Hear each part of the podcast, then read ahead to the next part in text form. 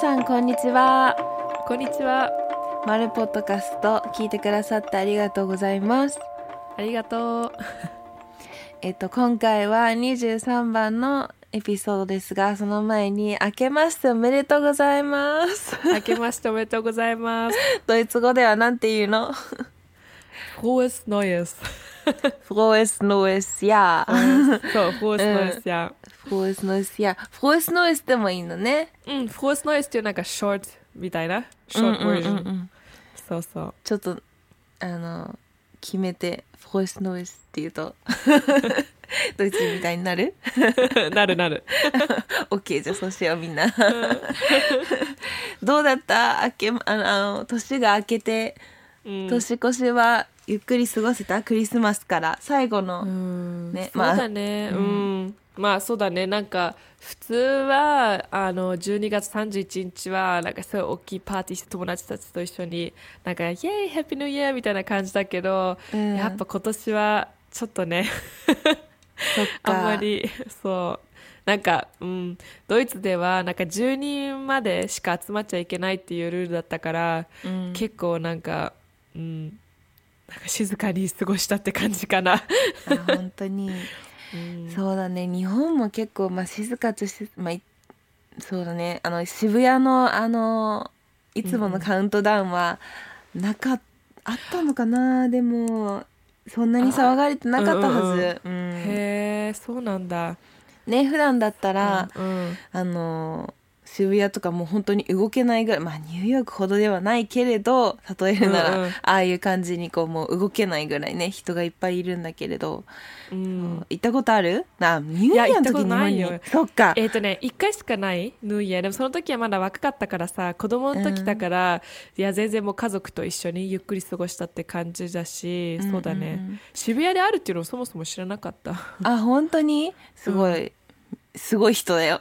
いつもの通りだけど、ハロハロウィンみたいな感じ？ああもっともっともっと。もっと人いるでなんだ。もうん。えーなんか楽しそうだね。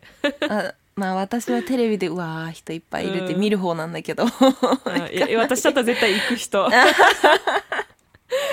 そうああとね今年ドイツでは、あのファイアワークスが禁止されてたからそれすごく静かだった本当にヨーロッパってさ、イギリスに住んでた時もそうだったけどなんかファイアワークスそうだ花火ね。花火すごいよね。ニューイヤーの、すごいよ普通は。本当にもうすごい。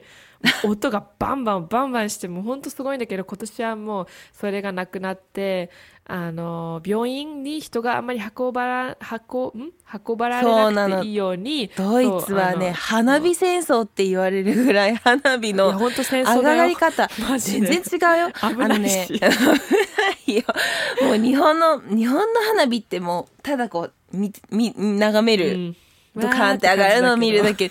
もう日本はあっちこっちからもうなんか火薬が散りばめられるっていうぐらい、もう花火戦争だから、うん。あの気をつけた方がいいくらい、いや、ね、本当に気をつけないといけないために本当になんかバカモンがいっぱいいるから 本当もう戦争みたいになってるからマジで危ない。うん。本当に。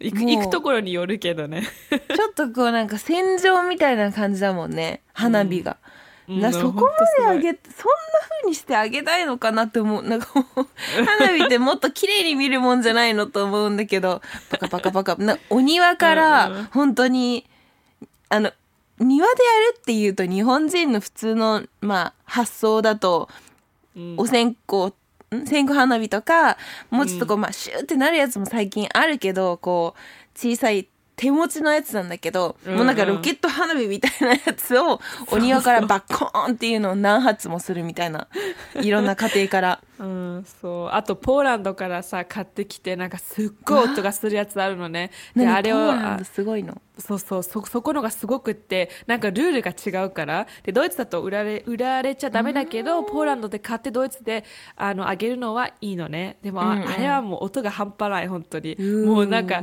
地面が揺れる感じ。うわす怖ごいよ普通はね。でも今年は本当にもうすごく静かだったそれがなんかびっくり。怖え、マリナはそういうロケット花火みたいなやつを使ったことがある？自いや分で私は自分で絶対やりたくない。あやりたくないなんだ、あー見る見る人だけ。あー。なんか一回友達がお家で庭でこうパコンっていうのを2発くらいかなやってたけどあなんかねいやそっか。じゃあもう見る側もいるんだねみんながこうバコバコっていうよ。りは、そう私の家族はあんまりやんない人？弟かな？やるのは。でもまあ。そうなん友だ達と一緒に見た。でも多分今年やあそうかそうか今年はどうせ売られてなかったからみんなやってないんだ。そうだ。売られてないだから今考えてうん。なんでと、ああのマイナスしちゃったなんで弟やってないんだろうと思ったらでも今年はう売られ売られてなかったからそうだみたいな。あそっか。た、すごいね。ポーランドから買ってくるとかもうん。次元が違うよ日本人から考えたら。うん。そこまでしてやるみたいな。うん。すごいね。すごいよ本当うに、ん。だから花火本当ドイツはニューイヤーっていうと花火って感じかな、絶対。うん、うんうんうん。ちちょっと機会があったらはあのニューイヤーのドイツの花火戦争を見てみてくださいとか言って。うん。来年かなまた。うん。そうだね、うん。前インスタのストーリーに確かマリナあげてたわ花火。ああ去年ね。でもあの時もえっ、とねそんなんどうだったんだっけ？去年はなんか去年のルールもまた違ったんだよね。でも結構普通と比べると去年もなんか静あ去年ってかもうその前の年だね。去年って言ったらもう21だから、22年あ20 sorry 20あ2020だねだから。そう2020そうその時も結構なんかいろいろ何だったんだっけ？なんかあんまり人が集まっちゃいけないとかそういうのだったしまだワクチンも出てなかった時だったから、結構静かな感じでみんな過ごしたかな、うん。そういえば、うん。まだ確かね去年は何人っていう制限があったからなんかマリナもすごい、と本当に少ない友達のあの、うん。グループで会ってたって言ってた気がする。そんなにたくさんじゃなくて、うん。そうそうそう。なんか4人でやった、ねそうだそうだよねね。うん。うん。そうまあ来年は 来年というか今年ね22年のあのニューイヤーズイブはどうなるのかな。信じられないね22年も。ううん、もうすごいよね。早い早かった。今年の抱負は？全然これ何もプランしないしてないけど突然聞いてるけど今年の抱負っるあの New Year's Resolution New Year's Resolution ってドイツ語でなんていうの？これいいいいなんかあれみたい。本当に語学ポッドキャストって感じ。えっとねちょっと待ってね。えっと Neues Jahr Neujahrsvorsätze Vorsätze 今すそうだ。なんか日本語喋ってるとドイツ語出てこない時っていうのがあって 今は本当そういうパターンだった。あれみたいな。そう Neujahrsvorsätzeねそう。 Neue neu え？ Neujahrsvorsätze Neujahrsvorsätze うんえっとね今年はもっと,、えー、と自分の、えー、と体の言うことを聞きたい。なあのどういうのかな？そのえっ、とえー Gesundheit とかなんかそういううんうんうん。あのどどういうふうに言えばいいのかな？健康かな、えーそう健康体の健康をもっと、うん、どういうのかな？け鍛えたいっていうか鍛え鍛えたいって言わないな。もっとその体の言うことを聞きたいって感じ？ななんかもう自分がすなんかきょきょ去年さね 21年はもうなんかいろいろやりすぎてもう体がそれで壊れたから今年は本当にちゃんと体がもう疲れた時とかちゃんと休んでなんかもうこれはもうやりすぎと思ったらもうそこでやめる？だからそういうなんかもうちょっと自分のなんかあの inner, inner の中をちゃんと聞くっていうのを今年は頑張ろうと思って、うん大事だね、うん。なんか頑張りすぎてもそうそう、ね。なんかもっと健康な生活したいと思った。うーん。なんかあのーこれ結構メンタルメンタルヘルスうんにもつながるかもしれないけど、あうん。なんかこうやっぱり最近、まあ、もちろんねロックダウンしてるからみんな、あのお家でいろいろやってるとは思うんだけどやってなくてもいいんだけどね。そうそう。やなんかお家にいるからなんかやんなきゃいけないとかって思ってしまうタイプの人もいて、多分私たちそういうタイプだと思うんだけど、逆にそれでこうバーンアウトしちゃう時があると思うからやっぱりこうほどほどに頑張るとかなんかその頑張りすぎない調整をするって難しいよね。うんうん。うん、でもこれってすごい大事なトピックだと思うしやっぱりだんだんね前話したかわからないけどでもやっぱりメンタルヘルスってまあドイツもものすごい大きなテーマになってるし日本うもん。大きなテーマになりつつあるし、うん。なのでねやっぱりあのまあそれはまた次の違う機会にうんうん。お話できればいいとなと思うけどやっぱり大事なちょっとねあのトピックになってるよね。話題というか。うんよかったよねなってきて本当に。そうだちゃんねとみんながうん話すようになって、えカオルはなんか決めた？今年の抱負？今年の抱負はねうーんアウト・オブ・コンフォート・ゾーンから抜けるって感じかな。あ なんか結構まあ毎年気にかけてはいることではあるんだけどううんん今年は特になんかこうなんだろう。まあ私も 年が20今年8になるのかな？だね。や Oh ば。い。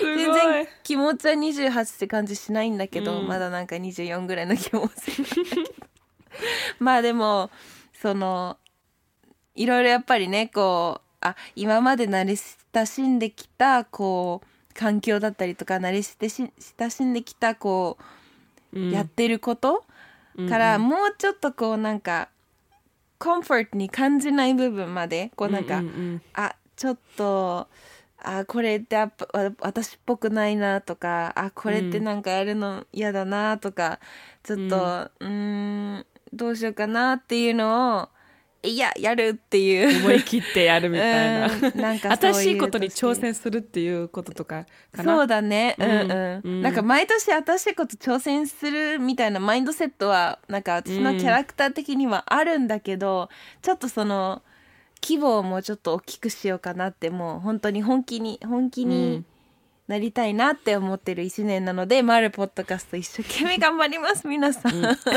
頑張ります。もっともっと。そうだ。あの日本語のエピソード日本語聞いてる方が多分先にこれを聞くことになるけどあ言っていい？うん言って。言っていい？言っていい？超いいタイミング。うん。だよね。あの、私たちの Spotify のリスナーさんの、あ、リスナーっていうかフォロワーが500名になりました。やったー この間400名の時に、あの、appreciation post って感じで、うん多分ポストしたと思うんだけど、500になりました。ちょっとまたそれも、よねね、oh my gosh って感じ。もうなんか500名聞いてるっていうだけで、てか500名じゃないんだよね、聞いてるのが。フォローしてくれ、だからその定期的フォローに、してくうんうん、定期的に聞いてくれてる方が500人っていうことで、その、たまたま聞いてくださったりとかするの方は多分6000以上いってるよね。あーそれちょっとわかんない今。見ないと。もうちょっと増えてるか、うん1回うんうん。6000ぐらいだったから。だったっけ？わかんない、ううちょっと覚えてないな。そうだからうん。うわ、やっばなんか6000人聞くってどういうことと思って教室何個必要なんだろうとか思ったりして 本当にもう素人だからびっくりしちゃって。あと Spotify でさあのレーティングができるんだよね。それなんかニューフィーチャーで。そうだそうだ。それうんそうだそうだ。あのねそう私も昨日きいや一昨日か。気づいてさ、マリナに言われて。うん。あの皆さんお気づきかもしれないけど Spotify のマルのえっ、といの方ページに行くと,、えー、と左上の方にレーティングっていうのがランキングかな？日本語だとなんていうのかな？英語の設定だからわからないんだけど。うんうん。うん、レーティングっていうのがあって今多分ノーレイツになってるのかな？でも私うん昨日見たら5になってたんだけど。いやまあ、うん、それはなんかねちょっとわかんないんだけど多分ね何人かやんないとあの出ないと思うんだそのなんかエブリッジの結果が。でも友達にもやっといてって言ったらなんかそのあのフィーチャーがまだ Spotify に入ってないのね。だからもしかしたら全員ができるっていうわけではないんだと思うもしかしたら、あの新しいバージョンに Spotify をアップデートしないと、その機能は出てこないかもしれないけど、もし皆さんお時間があったら、ぜひ星をお願いします。お願いします。うん、そうだ、それ言わなきゃだったね。必ずそういうの言うの忘れるから今回は あのメイントピックの話す前に言っとこね、私もそう思った。先に言った方がいいと。いつも最後にやるもんね。う、うん、そういつも忘れる、うん私もいつもなんかいろんなこと言いたいんだけどいつもそのカットが終わった後にあまた言うの忘れたってなるから今回は トピックのそのメイントピックの前に言っとこうって私たちあのメイントピックですっごい集中しちゃうから。うん、そうそう。忘れちゃうんだよ、でもね今回は、えー、と前回ねあのお話ししたと思うけれどマリナが日本に1ヶ月帰国していた時にまあいろいろ気づいたことがあって前回は服装日本のまあメイクもそうだけど服装とかに関して格好だね。に関してお話をしたんだけれど、今回はあのー環境もまあ環境問題ってすごい大きなトピックみたいになっちゃうけど、うん。あのエコとかそういう、まあまあ私が日本にいてあこういうとこ、なんか気づいたとこみたいな感じうんうんうん、うん、の話、そうう感じかな。をしたいなって思って絶対マリナはに あの日本にまた来た時にもちろん、うん。あ去年だから3年前か。3年前日本に来た時と、あなんか進歩してるなプログレスしてるなって思うこともあると思うけど、うん。逆にあまだこんななんだドイツと比べてっていうのもたくさんあったんだろうなって私は思ったからちょっとマリナのあの気づきっていうか気づいたところをみんなにシェアしてほしいなと思って あの今回はもうね、マリナに 見つけといてって言ったら「あいっぱいあるから大丈夫」っていう答えがすぐに返ってきて「あよかった」やっぱりねと思って。うんうんそうなんだよね。なんか私が、まあ、じゃあ一番気づいたことみたいなのから始めようかな。うんいいよ。えっと、なんか私が一番びっくりしたことっていうのは、例えばさ、えっと、カオルとも一緒にカフェ行ったりしたじゃない？で、うん。なんかカフェでコーヒー飲むのに、まあ、例えば、スタバとかに行くじゃない？で、そういうとこって、あの、いつも to go のカップで出てくるじゃない？うんうん。でも、スタバとかだけじゃなくて、違うコーヒー、あの、コーヒー、違う、あの、なんかコーヒーショップ、こ何コーヒーショップになるの？カフェ。okay, sorry. Back, back to 喫茶店とかね。そうそう、喫茶店。あの、別の喫茶店とかに行くときも、やっぱりその to go のカップで出てくるっていうのがすごくびっくりした。だって普通になんかお持ち帰りで頼まないのに、そこで飲むのにそういうものに出てくるっていうのは、ドイツではもう絶対にありえないと思うの。あの、例えばね、あの、本当になんか、あの、マクドとか、あの、スタバとかだったらちょっと別だけど、そういうチェーン店。でも本当の普通の喫茶店とかだったら絶対にそういうカップでは出てこない。もう絶対に、ドイツ人は、いや、これはちょっとおかしいんじゃないって、そういう店員さんに言うから、絶対にないと思う、そういうの。そこすっごいびっくりした。うん、そこもびっくりしたけどマリナがマクドって言ったとかびっくりしたから。あの大阪西の人だもんねお母さん。あ、あれ？どういうの変わるマック？えマック。あ、そうなんだ。そう西の西の方の人は関西とかあっちの方の人はマクドマクドっていうかあそうなの？知らなかった。あ出たなと思って。皆さん知らないから。バレたかみたいな。もう西だね。まあ私もはもうてかまあ両親はどっちも西なんだけど。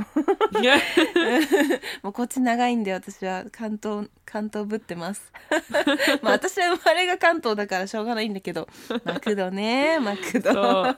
マクドかと思って聞いちゃった。ごめんごめん。話を戻して。カップね。あの、トゥゴーじゃないのに持ち帰りじゃないのにあの、うんリユーザブルじゃないあの普通のコップじゃなくてそうえっと、捨てちゃうようなカップ。使い捨てね。ううんん、使い捨てになってるそってれことか。そうそれが出てくるっていうのはすごくびっくり。本当に、うん。ドイツ人の目から見るとうわありえないと思った、本当に。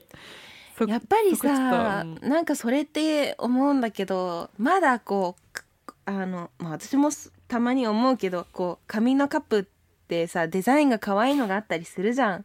うんでなんかやっぱりお店とかもそういうこうなんかエコっていうより本当にもうドイツほどのレベルのエコ重視っていうよりはこうなんかカップが可愛いとか、うんここのお店行くとなんかこういうデザインだとか、なんかそれがなんか流行っちゃってる気がするんだよねちょっと。うん、いやでもなんかそこは本当に余計なゴミだなってすっごい思ったの。いや今は本当にもうドイツ人の目から言うよそういうの。は本当うんうにん。もうドイツ人にとってはもうありえないよね。なんでそこまでしてなんかそういうそういうカップを使わないといけないためなのかなってすごく不思議だった。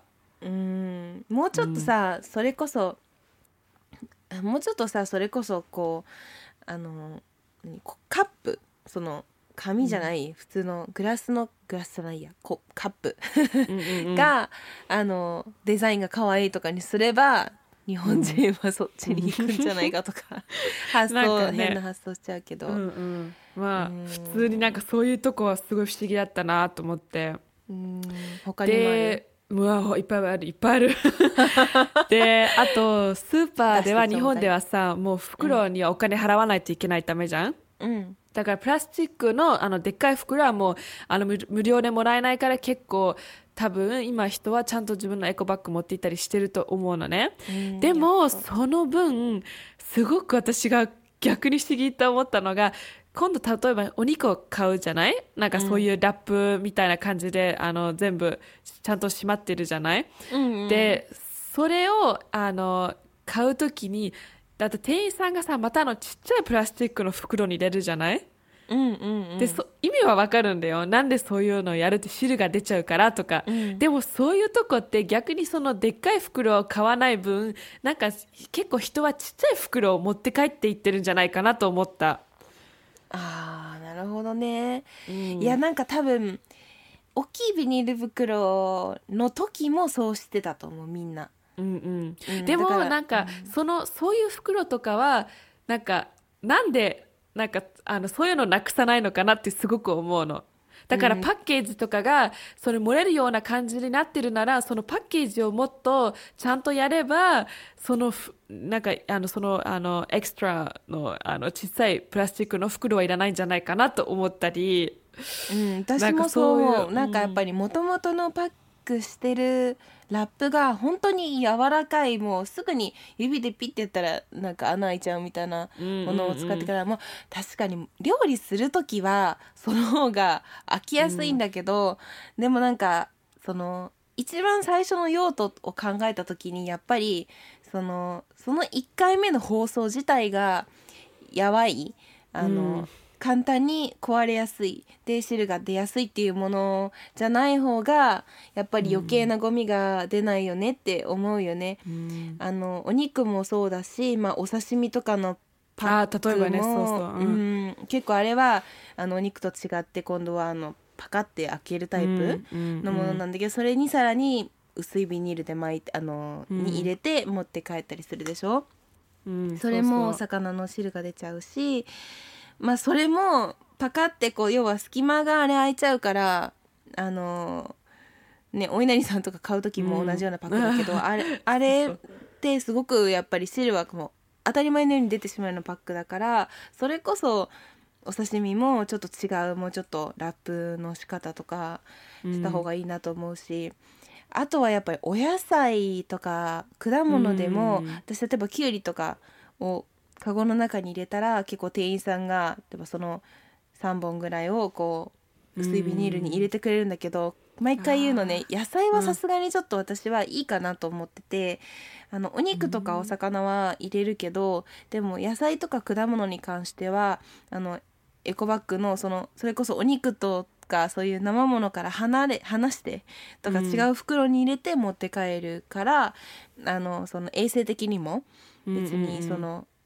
肉汁がねきゅうりについたりとかあのオレンジについたりとかしないように管理すれば別にそのビニール袋っていうのはいらないかなって思うからあの毎回断ってるのね。あのうん。ちょっとい入れちゃうんだけどちょっと店員さんもだから「あいいです」って言って「袋いいです」って言うと大きい袋のことかなって思われて「あああなるほどあじゃなくてそれ入れなくていいのでそれ出してもらっていいですか?」まで言っちゃう。うん多分そこまで言う人ってあんまりいないと思うけど、言った方がいいと思って。今私気づいたのがそもそもドイツってその小さい袋って絶対にその店員さんところの手にないんだよね。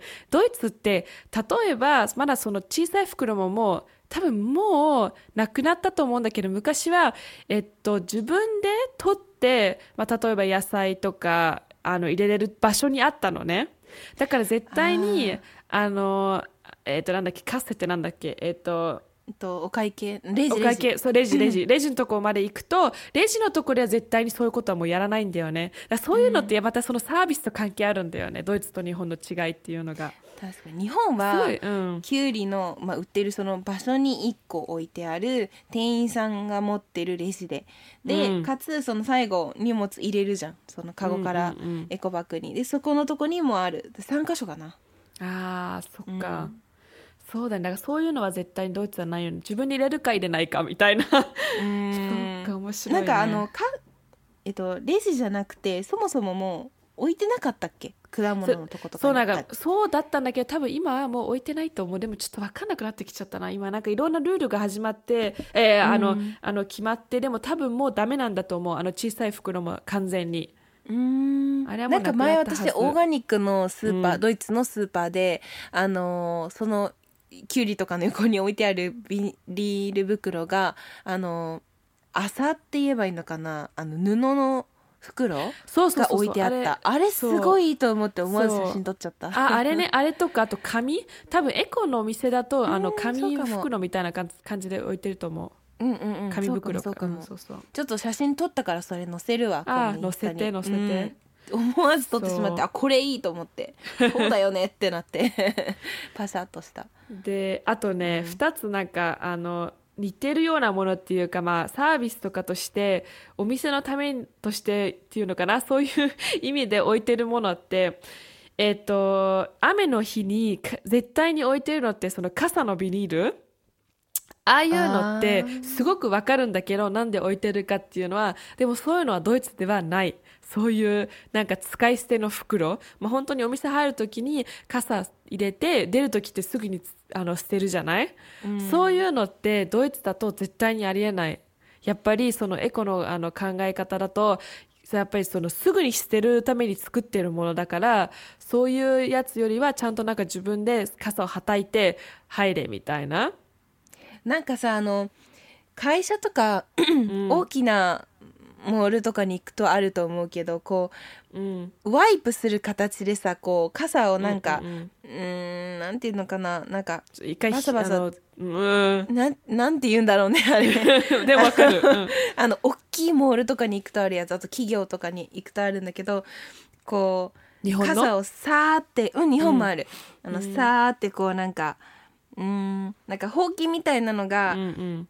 えっと、左右にサイドにあってその間をこうほうあの何？傘をこうなんかシャーって入れるみたいな、そうすると、あの水がそこで取ってくれるっていうのがあるけどあれを全部全部につけた方がいいとまあ場所は取るけど、そういうやつ使っ作った方がいい気がする。誰か発明してくれるかなんか、ね、なんかそういうのとかすごいいいアイディアだし日本だったらすぐに作れると思うんだけど、ねだからそういうのがまだこ、えー、ときょ去年だ21にまだあったっていうのがあの私にとってすごいちょっとショックだった。うわまだみたいな。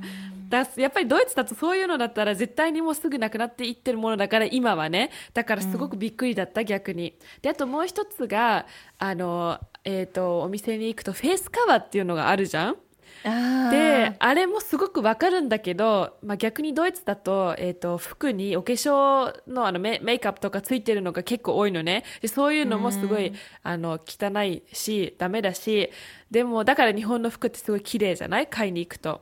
うん。でもやっぱりフェイスカバーもいや一回使って捨てるために作られてるんだよねと思って、やっぱそういうのも面白いなって、まあ、フェイスカバーはちょっとそう傘のやつよりは難しいけどやっぱりそういうのを見ると、うん。ドイツでは絶対にありえないものだと思った。改めて今回また思った、うんあれはすごいなんか無駄だなって思う。あ無駄無駄じゃないんだけどすごい環境に悪いなって毎回毎回思ってて使いたくないな使いたくないなって思ってるんだけどでもなんか日本は逆にその服が汚いものが売ってるのがありえない。その、うん。メイクがついてたりとかするのはもう絶対誰も買わない、うんうん。そんなの。てかなんでこんな服にメイクつついてんのっていうので怒っちゃうと思う。だから、うん。私もさ一回さイギリスの、えっと服をあのイインターネットで買ったことがあるんだけどそしたらメイクがついてたの。え？だから、うんそれはびっくりでしょ、へー。だからもうありえないと思って、あのクレーム言ってリファンドしてもらったけど。いやドイツのお店に入るとそういうことはあるけどでもあの、オンラインで買うとネットで買うとそれはないかな普通は、うーうんんまあ、ちょっとあれはびっでもちょっとグレートブリテンびっくりしたよ。いやびっくり、うん。いやでもねだからそういうのもなんであるかっていうのはあのすごくわかるんだけどやっぱりドイツ人が日本に行くとそういうとこすごいびっくりすると思う。やっぱりそのうん。そのなんか一個一個に対してじゃなくてやっぱりオーバーオールと見てうわここはゴミがすごくなんか多いなっていう感じかななんかその、うん。どういうふうにどういうふうに説明すればいいのかな。あの街として東京はすごく綺麗じゃん？あの、うん。ゴミとか絶対に床にあったりしないしみんななんかちゃんとゴミ持って帰るし、そういうのとかドイツと比べるともうベルリンとかって最悪だけどでもやっぱりそのなんかえーいやどういうのかな。あデイリーライフってそのプロデュースするゴミ？人がすごい多いと思う、日本は。もう絶対うん同意だね。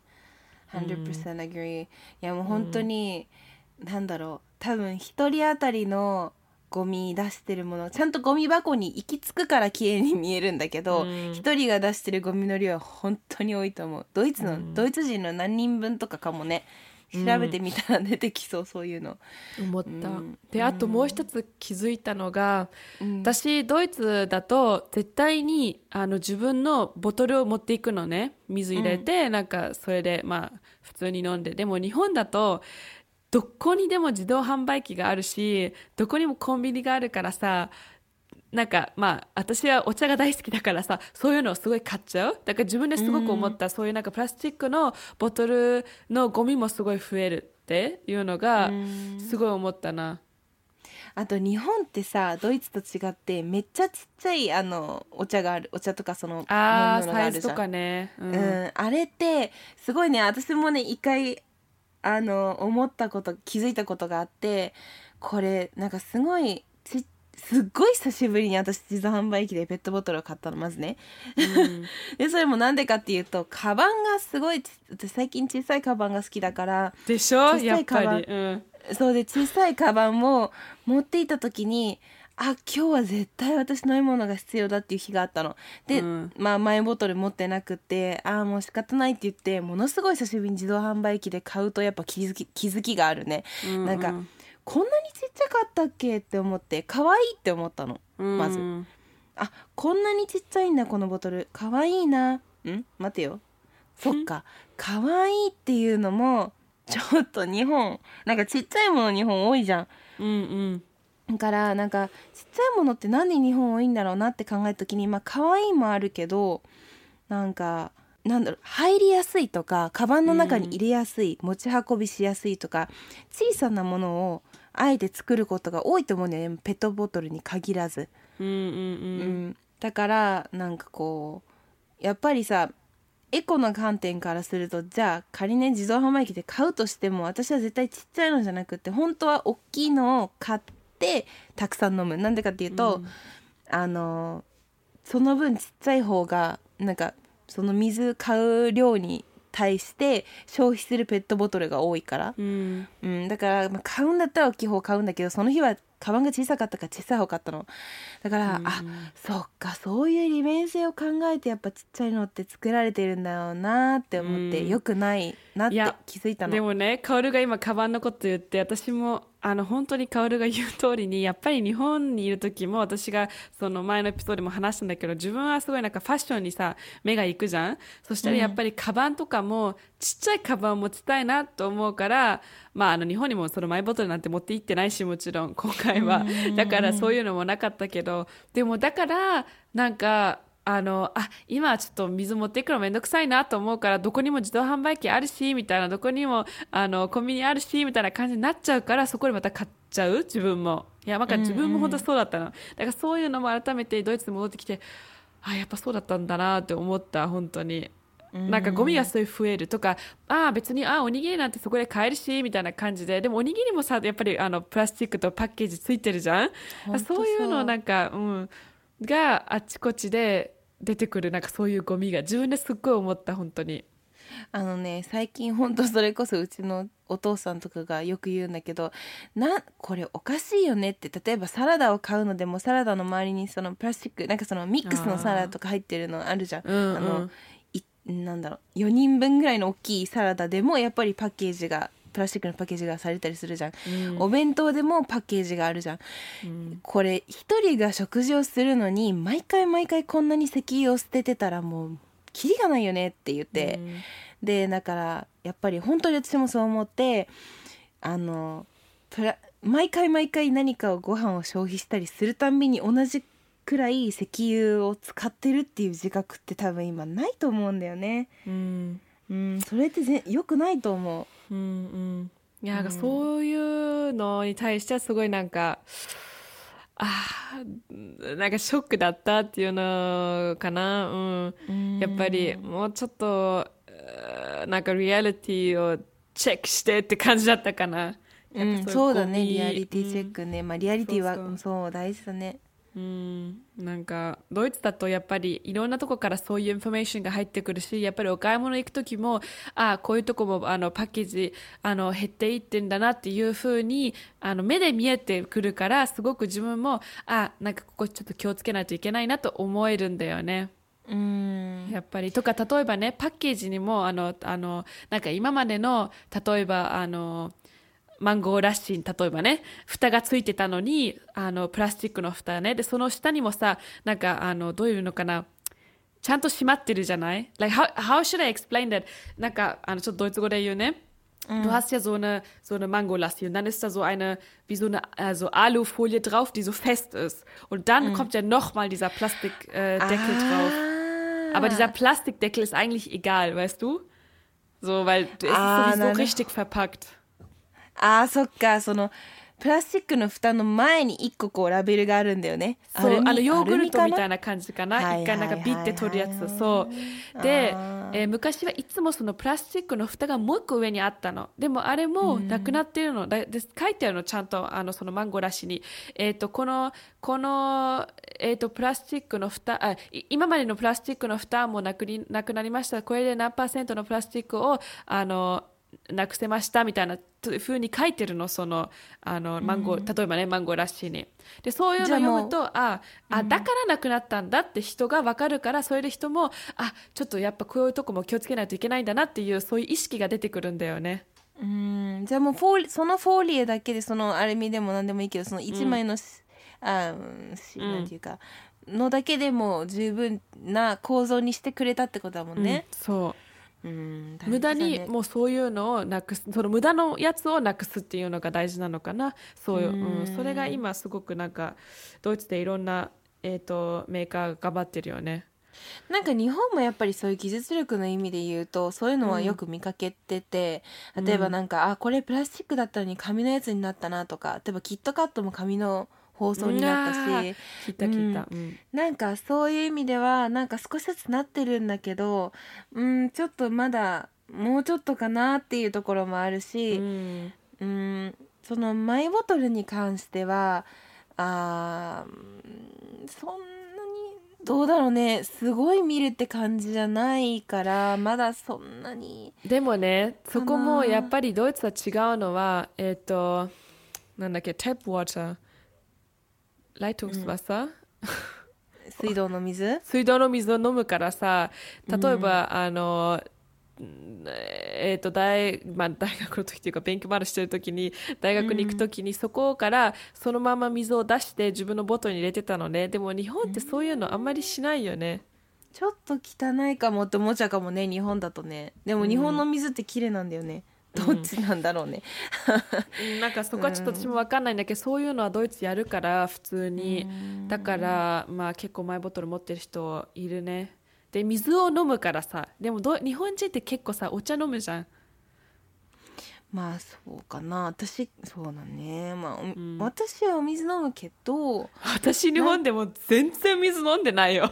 あ レストランでさ無料で出てくる時だけみたいな私もお茶しか飲まない。まあでも私はちょっとスペシャルだよ。だって私は本当日本に行って日本に行っても飲みたいものしか飲まなかったから今回はもうずっとお茶。なんかやっぱりずっとお茶飲みたくないよね、うん日本にいたらね、うん。まあでもなんだろう。多分日本でお水飲む人もたくさんいると思うんだけど、うんうん。お水を飲む時にやっぱりそういうこうさあの本当にあの天然水とか、うん。そういう飲み水として売られてる大きなポンプがあってそこから出すとかっていうならわかるんだけど水道水全然その、誰がその水道をきれいにしてるかとか管理してないそのき誰がその水道の管を掃除してるとか、なんかわからない場所から水道水を出すっていうのはすごく抵抗があると思うのね。多分その衛生感覚どっから そうだから多分私がドイツに行ったら「おっ!」ってびっくりする点だと思うのそれは。うんだから日本で最近知ってるサービスとしてでその例えばスタバだったりとかあスタバだったりとかあとはそういう、なんか喫茶店レストランとかであの水あの水道のお水をあのあげますよっていうマイボトルに入れてあげますよっていうサービスがなんていうかな。あごめんそのアプリ名前忘れたんだけどマイボトルだったかマイウォーターだったかなんかそういうような、えー、と組織が organization がやってて自分がその水えっ、となんで水筒を持って行ってお水入れてくれますかって言うとお水を満タンに入れてくれるところがそれだとちゃんとインえーそれを言ってよ、なんで言わなかったの今まで聞いたことないそんな面白い話。それをお店に行くっていうことはもともとほらだってスターバックスだったら、うんうん。あのちゃんと食品とかも出してるところだしあの綺麗なところだってわかるじゃん。そういうところでお水をもらう分には全然大丈夫だと思うんだけど全然知らないってば 公園の水でも道とかどっかの水道って。知りたいんだけど、例えばそのアプリで、あそこのスタバに行ったら水をもらえるっていうのは分かっててそこ行ってでも何も買わないで水だけもらうっていうのは変なの？あー私まだ利用したことがないからそこはちょっと細かくわからないんだけど、うん、多分大丈夫だけど私だったら買ったらっていう風にするかな。でしょ？だからやっぱりそういうなんかすまあ私も分かるよ。やっぱりその入りにくいじゃん。そそこに行ってさ「あ水だけでいいです」って言ってさ、ね。なんかまた出て行って「は?」みたいな感じになるんじゃないかなと思って。でもまあ面白い話だね。ちょっとそれも調べてみるよ。ちょっと宿題ね。多分なんかうんうん。なんか理由があってそういうなんか構造があってきっとそれができるシステムになってるんだと思うんだけど例えばそのマイボトルっていうところが少しお金を払ってるとかわからないけど、そういう登録できるところにね。うんうん。まあでもそういうのもあるしただその逆にドイツだとどこの水道水でゆ例えば大学の水道水とかってこと、うんうんうん。普通にトイレのとこで、トイレの手を洗うところの水道ってこと？う Oh ん my gosh それは絶対やんないね。みんな普通にやってる。ほんと、うん全然普通。そうなんだ、うん。ちょっとそれは手洗うところって思っちゃうね日本人でも別にださと汚くないじゃん。綺麗っていうか普通だってさ なんかボトルであの何かが当たるわけじゃないじゃん。水だけをさーって入れるだけじゃない？まあね。だから誰も何も考えないでやってるね普通に。わかんない。それが日本人に強要できるかちょっと難しい面白いよね。うーんちょっとこう、衛生感覚が結構日本人は高いからね、うんまあアジアはねたアジアってまあいろいろあるけど。ううん。んちょっと厳しいかもそれは。いやでもドイツ人は結構そうかな。だってたまにあのお手洗いの水道でうがいはうがい薬とかをイソジンとかを入れるからなんか平気だけどそこでなんかでも歯ね逆にドイツ人は絶対にやんないのは、えー、と歯磨きとかそういうとこトイレでやんないね。日本人ってさ学校でさ歯磨きとかやってるよね。うんうん、うん、ドイツ人そういうの絶対やんない。それはなんで？衛生的な意味で？いややっぱ恥ずかしいかな。なんかそういうとこで歯磨きし始めたらなんかパブリックプレイスなのになんかそういうハイジェニックなことやるっていうのはちょっと変って感じなんかあの本当にパブリックなんかデパートとかではやらないけど、会社のあのお手洗いうんとか、まあ会社大学のお手洗いとかだったら、ううん、やるかもしれない。そういう自分の所属してるオーガナイゼーションのうん。共有スペースとかだったらやるかもしれないけどデパートはないね。会社は逆にまたやるかな。たそれは会社にちょっとよるかな。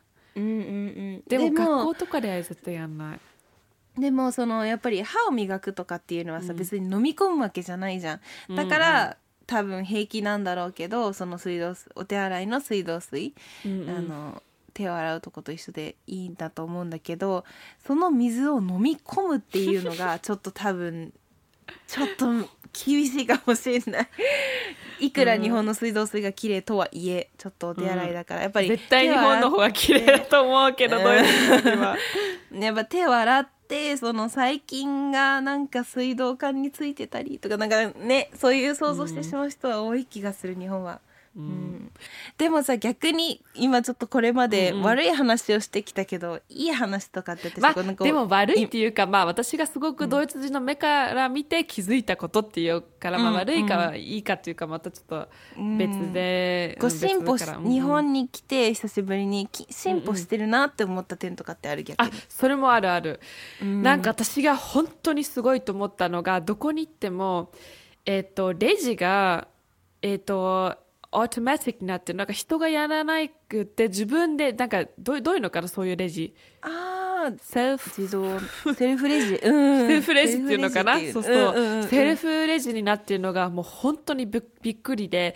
例えば、あのユニクロとかでもさ物入れるだけで全部カウントされるっていうのがすっごいびっくりした、あれすごいよね。あれもすっごいと思った本当に、うん、あれはもうびバッサバサに入れても全部そう取ってくるもんね。出てくる。そういうのはもう本当にすごいと思う、ドイツでもねなんかたまに見かけるけどでもなんか普通普通にどこにもあるものではない。だからあれユニクロはね世界うん中そうらしいよ、あそうなんだ。うん私はまだベルリンとかの ユニクロ行ってないから分かんないけどでも行ってみて。例えば H&M とかドイツに行ったらそういうの見たことないまだ。全然、然ザラとかそういうなんか結構チェーン店とか全然見たことない。びっくりびっくり。本当びっくり、うんうん。逆にスーパーではたまに見る。使う使うし。でもあれって自分でピッピーってやんないとちゃんと入んないから。うん、あと IKEA とかにもあるね。自分で使うあのセルフレジでそういうとか日本もすっごい進んでると思った、うん。ん。確かに。コンビニとかも最近そうだもんね、うすごい本当すごいと思う、であとなんかテレビで見たんだけどさ日本ではえっ、とねえっ、と店員さんがいないお店も出てきてるっていうの。あれ本当だよね。なんか入って自分で物を取って自分でスキャンして後から払うとか本当にもうその人たちを信じるから何もそこでそこレジがないみたいなびっくりしたそういうの見たドイツだったら絶対誰も払わないで持って行ってさ普通に食べて後から払うっていうのないと思う。確かあれはあのカメラがスキャンしてて上から、うんうん。そのその動いてる様子とかを後ろから例えばカゴ棚の重さが何グラム少なくなったから1個取ったとか、なんかそういうせんああとはそのえっ、とカゴの中に入れたでうん。入れた時にこのなんか番号かそのレバーコードかなんかがあってそれがカゴに入ったとかなんかそういうのがカメラが全部センサーでセンサーだよね。日本結構センサーの技術すごいから、センサーの技術で多分その人が何個何を買ったかっていうのがもうレジに行く時には分かってる状態になってるんだって。あーなんかそういうのって日本当にすごいなと思った。そういう技術、本当なんか、あとなんかね一回デパートでロボットが掃除してるとこを見て、なんかそういうのもすごいなと思って本当に普通に使ってるっていうのがびうちの会社も、うん。あの廊下行くとロボットがずっと掃除してる。本うん、でなんか顔が顔顔に見えちゃうのね可愛くて、うんうんうん。なんかだから「あおはよう」って。トイレ行く時にいつも通るから「あおはよう」って思っちゃう。面白い。なんかそういうのすごいなと思う、日本って結構そういう便利グッズみたいな感じとか、便利に物を使うっていうのが上手だと思うでもさ普通に人がさレジやってたらさ電気使わないところが電気使うからエコじゃないって思わない、え待ってどういうこと？そのレジで。例えばあのセンサーとかた結局さ棚が例えばああそういうやつね、うん、100g 軽くなったからあ 100g のこの小麦粉を取ったんだなっていう1個取った、うん。200だからあ 200g、えー 100g の小麦を2個取ったんだって棚の、えー、と重さが少なくなったっていうセンサーがついてる。でもそのセンサーっていうのは電気で動いてるから、うんそれはマリナ的にはどう思うの？それはテクノロジー。まあワオって思うけどそのエコの観点からはどうなの？それは多分ね一回計算してみないとちょっと分かんない。どこからエネルギーを取ってるかとかどれぐらい使うかとかそういうのは一回ちゃんと計算して結果が出ないと分かんない。どれぐらい本当にエネルギーを使うか。やっぱりそういうのも結構なんか日本も考えてるんじゃないかな。今そういうセンサーを作ったりすると結構なんかエネルギーを少なくあの使うとかなんかあるんじゃないかな。あればいいんだけどね。なかったそこはちょっとらごめんね。私わかんない、うん、そこは何もやっぱそういうのは全然詳しくないから言えないかな何も。でもまあ一般人でも分かることはやっぱり日本の、うん。えー、とエネルギーっていうのは原原子力とか、うんうんうん。あのなちょっと待って。あどういうとこ出てこない？なんだったっけ？原子力って。それです。はいとかを使ってるからそういうエネルギー問題、うんまあ、またエコこういうね日常のデイリーのエコとはまた違う観点なんだけどやっぱりエネルギーは何のエネルギーを使うかっていうところって結構日本あドイツではもうトピックになってるはずなんだけれど日本ではまだなってないからやっぱりリニューアブル再生可能エネルギーとかそういうものをエネルギーに関心を持つっていうところはもう本当にアナドレボなんか本当に全然まだまだ日本はダメだよね。うんっていうのは難しいね。でもそれはまたちょっと別のトピックで結構いろんなあのオピニオンズがまたあるからそれも難しいんだよね、ドイツの中でも、うん、うん、そうなんだね。うん、そうそうそうまあそれはまた次の時に改めて話そう、すごく。あの大きいトピックだから。であとエネルギーねエネルギーに関しては、うんあの大学でエネルギーに関してはもうね大学で結構やってたからそれは今度また違う時にね。いっぱい話そう。うん。そうしよう。であと私がもう一つすごいなんかうーなんかびび,、まあ、びっくりしたっていうかあこれいいなと思ったのが私はまあ使ってないんだけど使えなかったからそのパスも携帯に入れるっていうのがなんか普通のチケットみたいな感じでさカオルも使ってるじゃん？スマホに入れてるよね？私はパスも使ってるまだ。でもあまだ本当のカード使ってるんだ、そうそれがもう全部携帯にあの入れるようになってるっていうのがなんかすごいあのなどういうのかな？I was like not surprised but like in, in a positive way. なんかドイツだとそういうのはどうなんだろう今？チケットは携帯に入れてるけどでも結構まだそういうのを使えない人が多いかな。うーんあれってカード決済だっけ？違うっけ？そうでもないのかな。どういうこと？あのカードから引き落とされるバンクから引き落とさあれる多分そうじゃない？そうだから私はうん。ちょっとだから多分にあの日本ではパスも使えなかったなと思うそういうふうに、だからまだなんか、うん、カードと連携させたくない人とか、うんあの子供とか持ってない子たちは、うん。もうあのパスモとかあのスイカとかを使ってるけど、うん。うそう便利だよね。あれすごくすごい便利だと思った。なんかうん。ドイツだとまだそういうのはあまりないからそういうのになると紙も減っていくからさ、うんうんうんで毎回毎回プリントアウトされるのにって紙使うじゃん。でも携帯にパッて入ってたら、そこはすごくあのなどういうのかなあのパピアアインシュパンできると思った。うんうんうん。ゴミをゴミを減らせるってでも知ってた日本の切切符って駅のトイレの紙トイレットペーパーに使われてるんだよ。え？嘘でしょ、うん、本当に？書いてあるよ。トイレ行くとうん。あのす駅の知らなかった。うん、駅のトイレットペーパーこれはあの切符を使ってますって書いてる、あへー。まあ何何パーセントかわからないけどその紙の中に何パーセント切符かわかんないけど、あの切符を使ってるトイレットペーパーに使ってるんだって。へえすごいいい話、知らなかったまあ、あのでもドイツでもね一応、うん。あのそのデジタルのあの切符は出てるんだけどでも多分まだあんまり使ってない、っていうか年上の人？だから本当になんか、うん。まあ、何歳かちょっと分かんないけどまだその全然スマホとかそういうアプリ使いたくないとか使えない人はまだ結構多いと思う。それ知らないとかね。け ドイツのさあのデジタル、なんかあの個人情報の保護とかすごい厳しいからそうそうそうそう。そういうのはドイツ人結構面倒くさいからそういうのをインプリメントしようと思ったら、すごく時間かかるって感じかな、ううん。んそうだね。データと関係あるものは全部。この間話してたもんね。うんそうそうそう。面倒くさいよ。あ面白い、うん。うん、ちょっとびっくりするぐらいのダーテンシュツはうんドイツは厳しいっていうか個人的個人が厳しいから、うん。面白い。でもそういう観点って結構日本人もあった方がいい気がするなって私は思うな。なんか なんかもう日本ってこういろんなさ便利なこうなんかもの通信系で言うとさ多いからなんか結構ルーズになってると思うんだよね自分の個人情報をうん。どれくらいこう外に出すかっていうところに関して、うんうんうん結構みんなもう自分の結構個人情報すごい出してると思うのね日本人って。うんうんうんだからなんか、うん、気をつけた方がいいかもしれないと思う悪い人もいるから。うん。うんそうだね。私も一回そういうことにあったことがあるからみんな気をつうん今思った私も香りが話してる間に。そうそう、ね。そう。そうだね。それは気をつけないといけない。でもなんかそういうのは、なんか日本進んだんだなと思った。そうだね。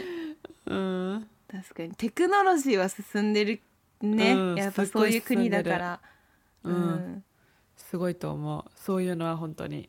でもエコもちょっと進んでたでしょやっぱり。エコバッグがみんな持ち始めたりとか。うんだから進んでるって言えば進んでると思うけどでもやっぱりなんか結構簡単なとこ変えれるとこはまだ全然変わってないんだなと思った。まだ変えられるところがいっぱいあると。そうそうそう。ん本当そうだね。う、うん、私もそう思う。ちょっとねみんなも気をつけてていいもう立場がだ誰やねんって話なんだけど。本当に。でもねまだ気をつけられることいっぱいあるもんね、うん、まあね、うん。でもまあそれは今日そうドイツ人の目から見るとすごい思ったことっていうのはそれかな。なんかもうちょっともちろんいろいろあったけどでもまあそれはまたっぱい出てきた今度の時にちねこちこまだまだありそうだけどね本当 そうそうそうそれだけ？とかって自分私思った。personally いやまだいっぱいあるけどでもあの全部話すとこれ5時間ぐらいになるから今日はまあそこで止めよう。また今度の時にあの徐々に出していこオッケー分かった、う、うん。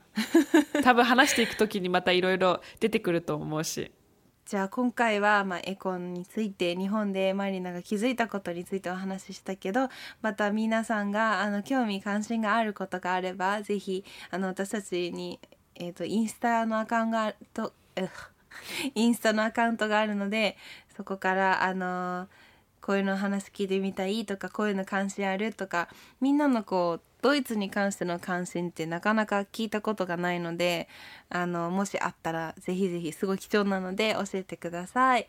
で、えーインスタのアカウントは「アットマルアンダースコア、えーポッドキャスト」です。ですえーちなみにこの間少し前かな？あのニューイヤーズチェックリストみたいな形でこうなんかこう新年にやりたいことドイツ語を勉強する資格を取るとかドイツ料理を作る料理ドイツ料理屋さんに食べに行くとかあのそういうあのチェックリストを作ったのでよかったらあの自分の今年頑張りたいなって思うことをチェックしてあの私たちのタグあのアカウントタグしてくれればタグ付けしてくれれば見見れるのでぜひぜひやってみてください。ちなみにドイツ料理屋さんといえば私はえっ、と昔あのドイツ料理屋さんでアルバイトをしてたんですけど銀座にある、うん、言っていいのかな？ローマイヤーっていう、えー、とドイツ料理屋さん、えーもう日本で一番古いドイツ料理屋さんでものすごく有名でえっ、とすごく古い歴史があるのであの結構日本の昔の小説家の小説の中にも出てきたぐらいローマイヤーってすごい有名だと思うんだけどあの戦前？戦後？戦前？ぐらいそのぐらいからあるむかすごく古いあの歴史のあるあのレストランなのでぜひぜひ行ってみてください。今度ちょっとまた店長とお話しして何か共有できる情報があれば あのと思うんだけれども、まあ、とりあえずそのローマイヤーっていうレストランがあるのでぜひ皆さん行ってみてください。はい。ちょっとね今ほら行けないからドイツに。やっぱりドイツを感じたいなって思う人は、あのそういう風に例えばレストランに行ったりとかしてちょっとドイツを感じてみてね。ドイツビールを飲んだりアイスバインを食べたりシュニッツェル食べたりいろいろポメス食べたりできるからちょっとそれでドイツを感じてみてください。ちょっとでもね。香る ステップ。いいね。カウルステップいいねニューイヤーステップ、そうみんな。ちょっと行ったら行ったらそれもちょっとタグ付けしてほしいな丸って。うんうん。ね。うん、ぜひもしローマやレストランに行ったらあのぜひ丸をポッあのタグ付けしてくださいすっごい嬉しい、やってください。店長も嬉しい見たい見たい私も見たことないし。ちなみに私の一番のおすすめのビールはあある？なんかえ私から？私あんまりビール飲まないから。そうか私は Köstritzer かな、へ Köstritzer がすごいあの美味しいかな。ことない。面白い。あと。はえっ、とあ出てこない。コンコンバハ？コンバハ？コンバハ。そうそうそうそう。コンバハが一番メインでローマイヤで置い今もどうかわかんないけどメインで置いてて Weißwein あの白あ Weißwein 白ビール。あのああそう Weiß 間違った。白ビール白ビールうん白ビールの Krombacher と Köstritzer 黒と赤のラベルのやつがおすすめなのでぜひちょっとチェックしてください。check it out. Everybody check it out. じゃあ、えー、と今回はこれくらいにしてまた次回聞いてください。ありがとうございました。またね。またね。バイバイバイ。バイ